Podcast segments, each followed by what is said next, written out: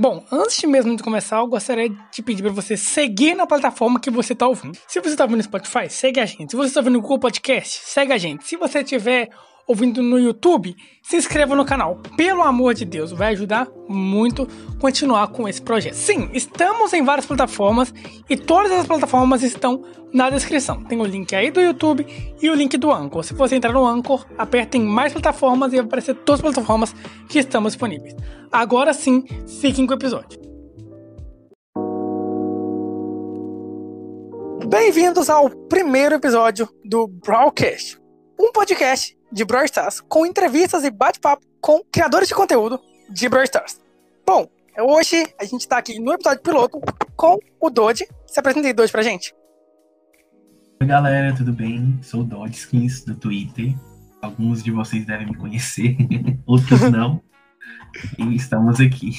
Bom, hoje a gente vai ter uma entrevista aqui com o Dodge. Caso você não conheça, ele é um praticamente, pelo menos no meu ponto de vista, é o nosso Gedicor. Quem conhece Gedicor é o criador do, do Horus Bo. E ele, o Doge, ele faz skins incríveis por crossovers do Brawl Stars com outras franquias e são simplesmente sensacionais. Se você não conhece o trabalho dele, é o primeiro link da descrição. Bom, eu vou começar com uma pergunta que é feita para quase todos os desenhistas, que é como e quando você começou a desenhar? Ah, eu acho que desenho, no geral, é desde que eu me conheço por gente desde muito cedo. Eu sempre gostei de desenhar muito, sempre gostei de, de criar muita coisa. Então não tem uma data específica, eu não consigo lembrar o momento certo que eu comecei a desenhar. É, mas no, no desenho digital, eu já me recordo um pouco que foi logo quando eu entrei pro Facebook. Eu não lembro o ano exato, mas foi mais ou menos uns seis anos atrás. E eu comecei a fazer desenho no digital, saí um pouco do papel. Sim, a galera começa no Facebook, né? Criando página. Sim, e eu frequentava uma página, um grupo de Pokémon, na verdade. E lá tinha os desafios, tinham os temas, né? E nisso. A Casa do Smigo? Eu... Casa do Smigo, exatamente. Comecei lá. eu também comecei a desenhar por lá. Lá, né? Aí, a Casa do Smigo lançando os artistas de Brawl Stars. Tem uma, uma, uma, galera, né? Como você mesmo disse, que até mesmo você também começou lá. E foi ali que eu comecei a, a, a interagir e especializar na, na arte digital. É, a arte digital ela é muito interessante. Hoje em dia eu desenho também. Foi você mesmo que me inspirou a começar a fazer skins, que antes eu não fazia skins. Hoje em dia eu tenho duas skins, que é o Carl Comunista e o Spike Ovo. Então, elas tá lá no meu Twitter, no meu Instagram. Mas a arte digital, ela tem esse trabalho muito mais mais como eu posso dizer? Mais específico, você consegue trabalhar com ela muito melhor do que a arte no papel, né? E a gente percebe que qualquer um consegue fazer uma arte digital em pouco tempo, sabe? do que uma arte no papel, que você tem que fazer muitos detalhes. Isso traz muitas vantagens, porque a arte no papel, você precisa ter tonalidades específicas de lápis para colorir tudo perfeito. Já no desenho digital, você consegue com várias ferramentas diferentes. E isso é muito interessante. É, quando você você entra para arte digital, você abre uma, uma, uma, um portal assim de, de muitas outras possibilidades. É, você pode ampliar bem mais seus desenhos, tem um espaço maior para trabalhar. Você pode você tem uma, uma, uma, gama de, de cores bem maior, como você mesmo me disse, né? É, do que com relação à arte é, manual, arte. Fugiu a palavra. Adicional. arte do papel. É, arte do papel. E sem contar que se você erra, você pode voltar com uma maior facilidade, sem estragar o espaço onde você está desenhando ali. Então, é, torna o trabalho um pouco mais. Não diria fácil, não sei se a palavra certa é fácil, mas te dá mais umas tranquilo. vantagens. É, mais tranquilo, mais vantajoso. Sim. Questão de, de, de, de processo. Sim, sim. Bom, é uma pergunta que acho que também é feita para muitos desenhistas, é se você tem alguma inspiração, mas eu quero focar esse parte mais nas skins do Brawl Stars. Você tem alguma inspiração que te começou a fazer skins? Tipo eu, que você me inspirou a fazer skins. É, eu acho que todo mundo da comunidade conhece o Jedi, né? É Jedi ou Jedi? Eu nunca acesso Eu falo Jedi Cor. eu não sei ainda falar o nome dele, mas eu adoro o trabalho dele, eu acho incrível. É, e ele, ele serve de inspiração para toda artista que está começando, né? É, eu acho que todo mundo já viu alguma skin dele, uma arte dele, e serviu muito de inspiração para mim. Depois que ele foi pro, pro, pro Special Make, com aquela skin linda do. do Nossa, aquela skin é maravilhosa. Maravilhosa. Aí que deu mais vontade de começar a desenhar também. Mas... Sem contar que abriu muitas portas para ele, né? Hoje em dia ele não tá tão focado no Brawl Stars, mas ele já tem um, uma gama maior para trabalhar. Ele já trabalha com isso, né? Isso abriu Sim, muitas portas para ele. Até porque, não sei se ele já trabalhava com 3D ou se ele começou. E quando você entra nesse processo de 3D, as portas meio que abrem um pouco mais, né? Sem contar no talento, né? Não pode negar que o cara é, ele é muito talentoso. ele é muito talentoso. Fora do Brawl Stars, eu também tive muita inspiração do, do Ken Sugimori, que é o, o, o, artista oficial do. Não sei se é da Game Freak ou da Pokémon Company, eu não sei qual. Eu não sei essa relação entre as empresas, então. Mas o Ken Sugimori, eu, eu sempre vejo as artes conceito dele e eu sempre me inspirei muito. Inclusive, até mesmo no traço, no pincel. Bom, é, eu queria saber como funciona o seu processo de criação para um skin. A gente sabe que hoje em dia você posta muito frequente skins crossovers, né? De franquias diferentes. E isso é bem interessante. Então, como funciona a decisão desde concept até a finalização dessa skin? Olha, se eu te falar que é muito aleatório, é a verdade, porque eu não tenho uma lista de skins que eu quero fazer. Eu, eu penso só no, no, no próximo projeto, sabe? Eu tô com a ideia de tema, que é, que é Thundercats. Thundercats. tô com a ideia de skins para os Thundercats, mas eu não penso no que vai vir depois disso, sabe? Na hora vai vir. Enquanto eu estiver navegando, a sugestão Isso da é bom galera. porque é espontâneo. É, muito espontâneo. E depois que você define o tema, é só você enxugar e vai para o Google e procura referência e tenta enxugar o máximo nesse tema para adaptar aos brawlers que melhor vão, vão se adaptar a isso.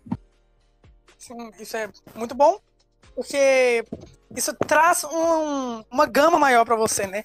Você consegue trabalhar com muito mais temas, já que é algo que vem assim, ah, é isso, então vamos. Entendeu? Você consegue ter uma gama muito mais aberta do que alguém que tem todos os, planejamentos ali. Porque se eu tiver todos os meus planejamentos, a minha mente ela não vai pensar em outras ideias, ela vai pensar nas ideias que eu já escrevi. Sim, exatamente. É, eu acho legal esse, esse planejamento também, mas eu não consigo. eu sou um pouco meio que, que, que digamos, não, não, não as minhas coisas, sabe? Eu, eu gosto da coisa mais espontânea. Eu sigo essa mesma linha que a sua, eu do nada vem na minha mente, ah, vou fazer, tá bom, tá aí. E do nada postei, tipo, eu não tenho um padrão. Às vezes, quando eu tô à toa, eu vou lá e faço, mas não tem um padrão específico. Eu ainda não, não estabeleci esse padrão para eu criar um cronograma de, ah, vou desenhar isso aqui. É só quando eu tô com vontade mesmo. é, exatamente.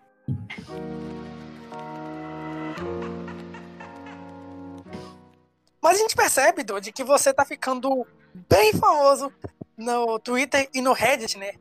Eu te conheci primeiro no Reddit do que no Twitter, é, do de vovozinha. eu te conheci lá primeiro no, no Reddit. Eu vi o pessoal compartilhando muito, tendo muitos upvotes, as suas skins.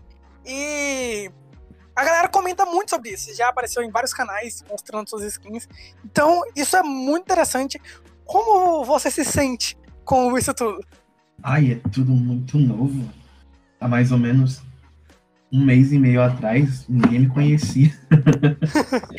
Aí, hoje em dia, é, eu postei, eu, eu gravei um vídeo pro canal do Ed, aí você vê o carinho da galera. Nossa, Dodskins Sim, aqui. eu vi. E Dodskins, é, é, é, não acredito e tal. E eu fico, caramba, eu sou uma pessoa normal, como qualquer um. É, mas é muito bom esse, esse carinho do público e, e essa, esse abraço da, da comunidade, tanto brasileira quanto a, a comunidade de fora, né? É, porque a gente não vê tanto as pessoas aqui no Brasil fazendo um. tendo um nome lá fora, né? É muito difícil acontecer, ainda mais no Reddit, que é uma comunidade, que é uma plataforma pouco usada por brasileiros, infelizmente. Mas é, é bem difícil encontrar brasileiros no meio daquela galera toda. É realmente muito difícil. E você se destacou muito, justamente por causa de um trabalho bem feito e ideias muito boas. Pois é, é, na verdade, eu eu nem, nem me sinto assim com ideias tão boas, porque eu reproduzo geralmente franquias já existentes. Mas Mas, tipo, são, são ideias que você pensa. Igual o do você fez do Mario. Legal. Ninguém pensaria, tipo, vou fazer aqui do Mario. Mas eu acho que a pessoa que pensa, ela não pensa daquele jeito. Quando a pessoa vê que alguém fez aquilo que ela estava pensando sem ter uma ideia fixa na cabeça, eu acho que é um, um choque muito, muito grande. É uma, uma visão muito boa. Tipo, a pessoa olha, nossa, é isso que eu tava pensando, muito legal. Vou dar o meu upvote aqui, vou dar um award. Então, é, isso é um, um ponto muito interessante. é, quando eu, eu tô desenhando, eu tento adaptar muito os personagens ao personagem que eu quero trabalhar.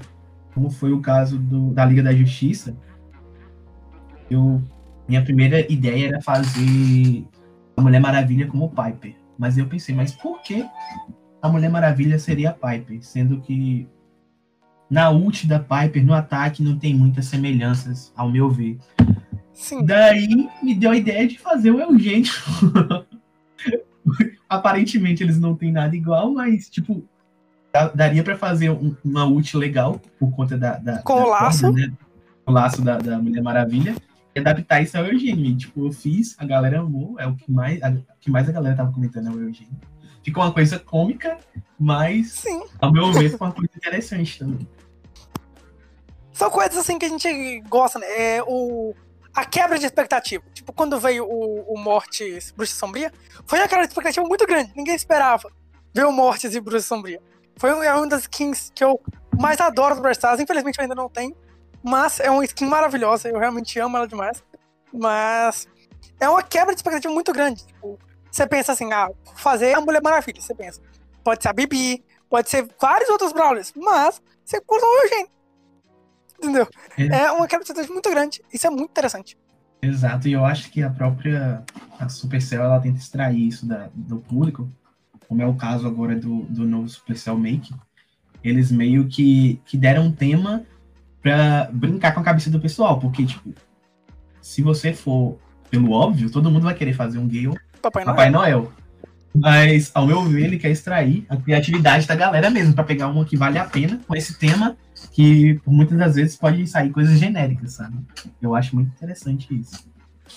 É porque o Gale é muito difícil você fugir do Papai Noel. E hoje eu entrei no Special Make e tinha uma skin só que eu realmente, nossa, adorei, que foi a. Ai, eu esqueci o nome. É aqueles bonequinhos de madeira que eu esqueci o nome. Mas ficou muito legal. Ficou bem diferente, algo que, tipo, tá, eu, se eu vou querer um Gale de Natal, eu pensaria um Papai Noel. Não, o cara foi lá e fez um. Ah, esqueci o nome dos bonequinhos de madeira. É o soldadinho, né? É, o soldadinho, assim, ficou muito interessante. Quebra-nozes, quebra-nozes. Isso, quebra nós, ficou muito legal. Depois, pra quem não viu, é, vai lá dá uma olhadinha. Ficou muito legal mesmo. Eu acho que eu, eu, eu, eu vi esse também. É, se eu não me engano, é do Kent. O bonequinho de Ficou madeira. muito interessante. Eu vi, ficou muito interessante. Então, continuando no, no Supercell Make, você Hum. tem algum. A gente sabe que você falou ontem, né? Do projeto no Putado Brawl, você falou um pouco sobre. O Ed falou, né? Das sketches que vocês estavam fazendo. E você pode falar desse projeto? Ah, eu tô em parceria com um amigo. Ele é modelador 3D. Eu pintei duas ideias para fazer o Special Make. Duas ideias que realmente mudassem, fossem bem radicais com Gale. É, eu tô entre um bonequinho de gengibre, né? Que é famoso no, nos Estados Unidos, fazer um, um, um Gale, um bonequinho de gengibre. E a outra ideia é um boneco de neve. Só que com algumas adaptações. É tentar não fugir tanto do personagem. Exatamente. É, é, é... Tô tentando adequar ao máximo o boneco de neve para que não perca as características essenciais do Gale. Mas eu acho que tá ficando legal. Tem alguns adereços a mais também, não é só boneco de neve. Não é só, só ele branco com nariz laranja. Não, não. Tem algumas coisas acrescentadas. E assim que eu puder divulgando, eu já vou mostrar pra galera do Twitter. A galera vai amar, porque você é, tem um nome, né? Já tem um, nome bem grande na comunidade e as pessoas falam, ah, esse depois eu vou, vou falar. Dá meu voto porque o, cara, o cara faz. Os cara faz, o cara faz. ah, eu espero que a galera goste e me apoie no Super Make pra tentar chegar entre os finalistas. É, é, a nossa torcida, né? Porque a gente gosta de ver um brasileiro no topo. Bom, é, acho que já, já estamos finalizando aqui e tem uma pergunta que é meio controvérsia, mas eu acredito que você tem a mesma opinião minha, do Ed, que foi aquela, aquele portrait Brown, onde o Dani citou sobre a diversidade. O que você acha disso? A gente, eu fiz um vídeo, o Ed também fez um vídeo sobre isso, né? E eu e o Ed tinha literalmente a mesma opinião. A gente não gostaria de algo escrachado, mas algo que, tipo, deva perceber que é aquilo representando a gente. Então, o que, que você acha do assunto da diversidade, no caso LGBTQIA+. O que você acha sobre isso? É, eu acho que tem que tomar total cuidado mesmo, porque se chegar em determinado nível, acaba meio que por ofendendo. E hoje a gente já tem um pensamento novo de alguns anos atrás. Como Sim. o caso da novela que está no ar agora, que tem um personagem pro, ele é totalmente estereotipado e ele meio que é uma espécie de, de escárnio Sim, ele é um, um, um, deboche. Um deboche. E é uma coisa que eu acho que não seria interessante. Uma coisa que tem que tomar bastante cautela, mas também é uma coisa que se tem que se, se fazer necessário no jogo, né? Eu acho que. Sim, tem que. Tem que aí a pra... especial vai ter que quebrar a cabeça pra colocar, colocar adaptar uma coisa legal pra comunidade. Sim, mas a Supercell, ela, a Supercell, ela, ela sabe o que ela faz. A gente, até hoje ela nunca decepcionou a gente, assim. É, com certeza. É, até as poucas referências que eles dão são muito interessantes. Sim, quando o Dani disse sobre mulheres fora do padrão, mesmo a Piper tendo um, um visual, entre aspas, padrão, e mesmo assim é uma atiradora de elite, né? Então a gente percebe que eles tentam trazer sempre esse diferencial, foi a coisa que o próprio Dani disse. Exatamente, e a Piper, ela se mostra um personagem nada frágil, nada dependente. Ela mesma é dona de si e tá aí atirando, mirando e nocauteando vários outros lados. Descendo bala com uns dois tirinhos só e já leva todo mundo. Não, mas é muito interessante essa, essa, essa questão de, de representatividade que, que a Supercell faz. Um Brawler que eu acho muito interessante, que é o, o que eu mais gosto nesse quesito, é a Nani, por quê? Porque a Nani é um ser que biologicamente ela não tem sexo. Não possui sexo. Mas ela gosta de ser tratada no gênero feminino. Sim. Ela é um robô, mas ela gosta de ser tratada no gênero feminino. Então acho que se a galera aprende a respeitar o gênero de um robô, ela vai saber, vai aprender a respeitar o gênero de qualquer um. Tanto que quando ela lançou, teve muita discussão, né, sobre ser a Nani. Que muita gente achava que era o Nani. Não, é a Anani. Um personagem que, um Brawler, né, que eu gosto muito também, é o Sandy. Pô, é um personagem andrógeno, sabe? Pô, eu acho maravilhoso. Pô, e não é escrachado, é tipo, ele não precisa ficar ali se mostrando. Ele tá ali e ele só é ele, sabe?